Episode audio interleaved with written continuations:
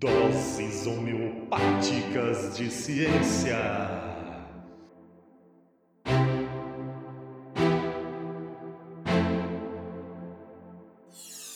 Olá, olá, caros primatas da internet. Bem-vindos a mais uma dose homeopática de ciência. Lembrando que o Ensinecast é o nosso podcast sobre ciência e educação. Se você quiser saber mais sobre a proposta desse podcast que está pelejando para levar ciência aos ouvidos e mentes das pessoas, conheça as nossas redes sociais. Lembrando que as doses homeopáticas de ciência são os episódios curtinhos do nosso podcast para quem tem pressa. Vale lembrar que esse nome é uma ironia, né? Afinal, a gente sabe que esses episódios funcionam bem melhor que a homeopatia. E eu estou falando hoje diretamente de Jataí, aqui no miolo do Goiás, um estado dos muitos que compõem um país complicado chamado Brasil. O Brasil, que é um dos muitos países de um pequeno planeta rochoso chamado Terra. E esse planeta orbita uma estrela jovem que chamamos carinhosamente de Sol. Este Sol está localizado numa galáxia que nós demos o nome de Via Láctea. É, esse é parte do nosso endereço no espaço. Aquele endereço que nenhuma outra civilização que recebesse uma ligação nossa hoje entenderia se nós falássemos assim. Afinal, esses nomes são dados por nós, nomes que só nós conhecemos. E eu estou falando também diretamente do ano de 2021 com base em um dos muitos calendários que já criamos para dividir e medir o tempo. E esse é um futuro distante para a maioria dos humanos Homo sapiens que já viveram e que já deixaram de existir há tempos atrás. E vivemos nesse futuro que só seria imaginado por essas pessoas em sonhos ou histórias fantásticas. Mas para falar do futuro, primeiro precisamos voltar muito tempo no passado e viajar para uma galáxia muito distante.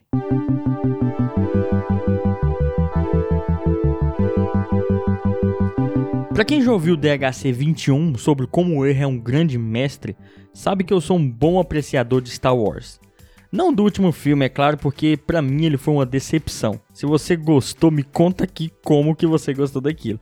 Mas para quem tá ouvindo esse episódio e ainda não conhece Star Wars, se é que isso é possível, é, no início de todo o filme da franquia, um texto surge na tela com os dizeres: há muito tempo em uma galáxia muito distante. E por mais que a história se passe em um passado distante, em outra galáxia bem longe daqui, segundo o criador da saga, o George Lucas, o universo de Star Wars tem para nós uma aparência de futuro, cheio de viagens estelares, civilizações alienígenas, naves e outras máquinas fantásticas inimagináveis em nossos tempos. E mesmo parecendo um futuro, essa estética desse filme difere daquilo que estamos acostumados a pensar do futuro em outros diversos filmes de ficção científica. O futuro lá em Star Wars é retratado como algo meio sujo, com uma tecnologia desgastada, velha, batida, e essa estética ganhou o nome de futuro usado. E para época, para a década de 70, essa era uma novidade para filmes de ficção que até então mostrava um futuro bem reluzente e limpinho, né? Vale lembrar, por exemplo, de A Odisseia no Espaço. Isso acontecia e ainda acontece em alguns filmes, porque costumamos pensar na história da humanidade como um processo de avanço, em que conforme caminhamos rumo ao futuro, o desenvolvimento do conhecimento nos levaria a tecnologias que tornariam o mundo um lugar sempre melhor, limpo e distante daquilo que chamamos do senso comum de natureza. É claro, nas últimas décadas, né, com a emergência das mudanças climáticas, com o caos das grandes cidades e recentemente a pandemia, os filmes de ficção podem não retratar muitas vezes essa visão limpa do futuro e trazem sim uma visão apocalíptica, como é o caso de, do filme Wally, por exemplo. Tanto a estética de um futuro reluzente como a de um futuro usado ou apocalíptico se referem a visões otimistas ou pessimistas do futuro.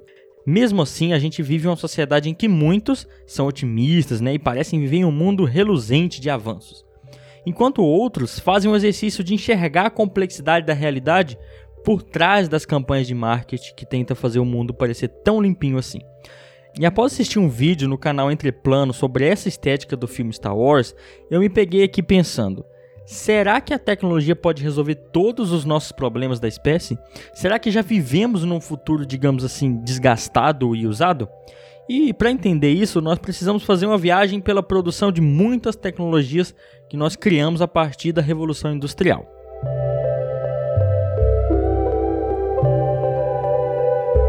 Bem, por um lado, hoje nós vemos inúmeras inovações tecnológicas que surgem numa velocidade incrível e que fazem nossos tempos parecerem reluzentes e otimistas.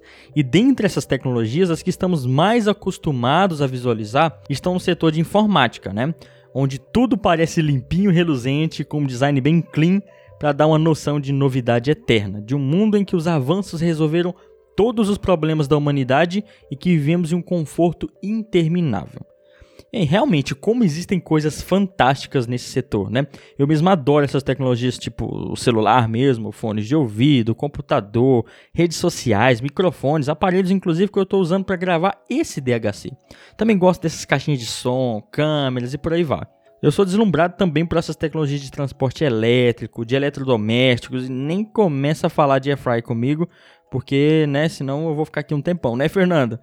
Mas tecnologia não são apenas coisas que nós costumamos pensar no nosso senso comum, como itens de informática, por exemplo, ou itens ligados à indústria de transporte ou de, por exemplo, de viagens espaciais. Tecnologia é muito mais que isso. E para você entender melhor, basta pensar no seu lápis e no seu papel, ou mesmo num jornal impresso, que pode parecer algo ultrapassado, mas revolucionou a forma como a gente distribui informação. E nem todas essas inovações surgem a partir da ciência necessariamente.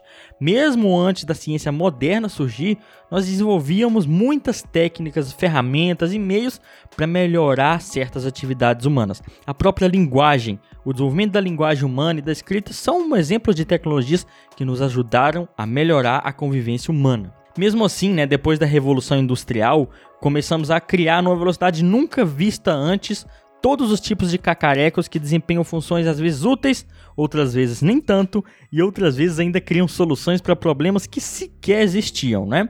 Realmente a tecnologia faz coisas muito boas por nós. Nos fornece muito conforto, mas eu não consigo parar de pensar em como muitas pessoas têm acesso a tanta tecnologia e outras não têm. E em como estamos vivendo um futuro usado de Star Wars e para piorar, talvez caminhando para um futuro de Wally. -E.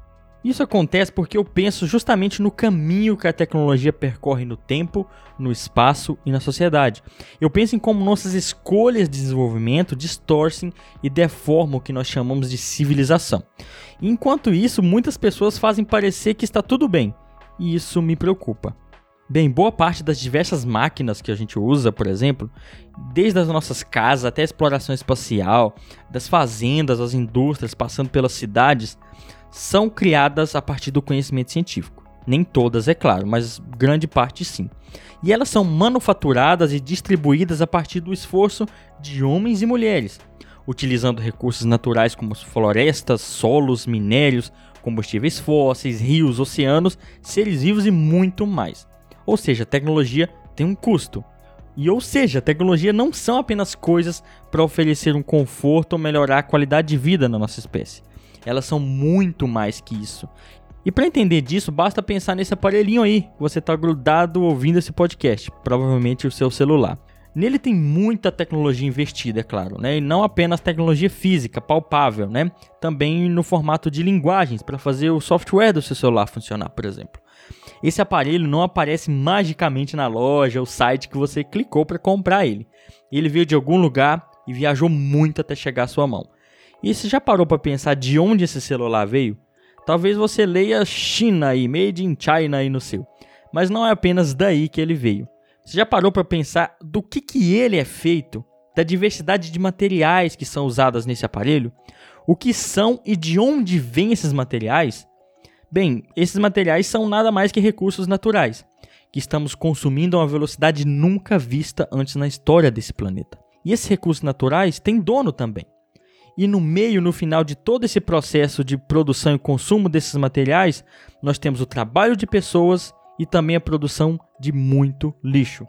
Resíduos de todo tipo que poluem o ar, a água, o solo, que alteram as condições para a manutenção da vida na Terra como nós conhecemos. Mas isso não quer dizer que o celular é uma tecnologia má ou ruim que faz mal para as pessoas. O celular e a internet são tecnologias entre várias outras que podem diminuir as distâncias sociais, por exemplo. Logo, a questão não é a tecnologia em si, somos nós e a nossa maneira de utilizar.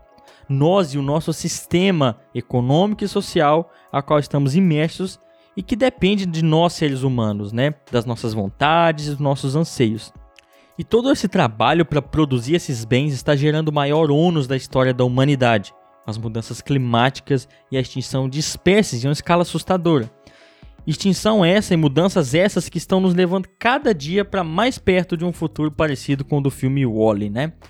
usado, acabado, em que a maioria das pessoas morreu, enquanto algumas poucas puderam viver em uma nave limpinha e reluzente, esperando as máquinas limparem a sujeira que elas fizeram, né?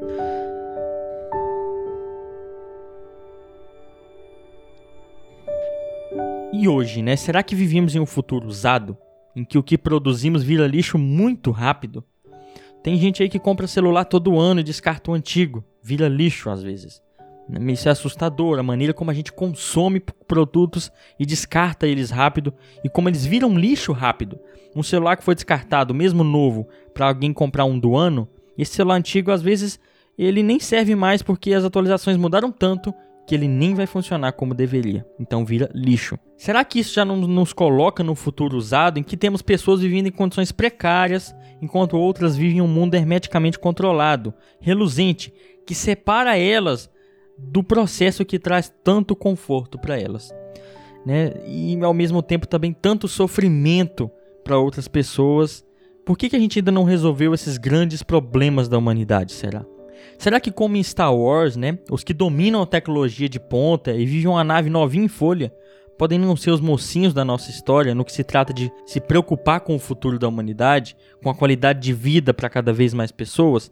Talvez essas pessoas, esses caras, esses poucos milhares de pessoas que dominam a produção tecnológica da humanidade estejam mais preocupados com ganhar uma graninha é, e não se preocupar com, realmente com resolver a desigualdade social. Mas é claro, eu posso estar errado, né? Toda essa produção e consumo de tecnologia, ela é influenciada, mas principalmente produz impacto na vida das pessoas e das culturas, por exemplo. E essa tecnologia nos distancia dos ecossistemas que tanto precisamos para sobreviver e que nos tornam estranhos no nosso próprio planeta.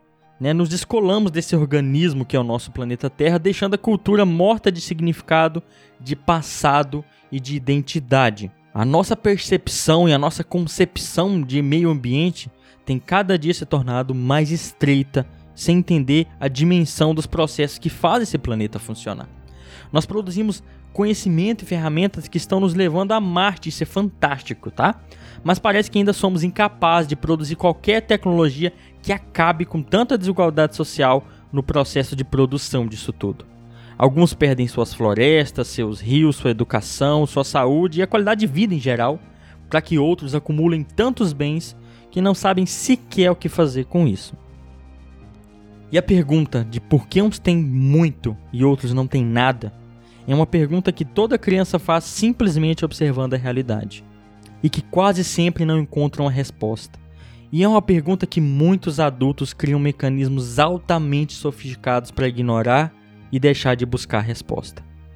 E pensar com sabedoria nos usos da tecnologia é também pensar numa questão de sobrevivência da nossa espécie. Afinal de contas, se desaparecermos nesse pequeno planeta rochoso aqui, seja por uma inevitável catástrofe natural, seja por autodestruição, talvez nunca possamos conhecer com mais detalhes o universo além do sistema solar. Ou talvez nenhuma outra possível civilização jamais saiba da nossa existência. Desapareceríamos num instante cósmico, como o vapor que cessa aí na sua xícara de café.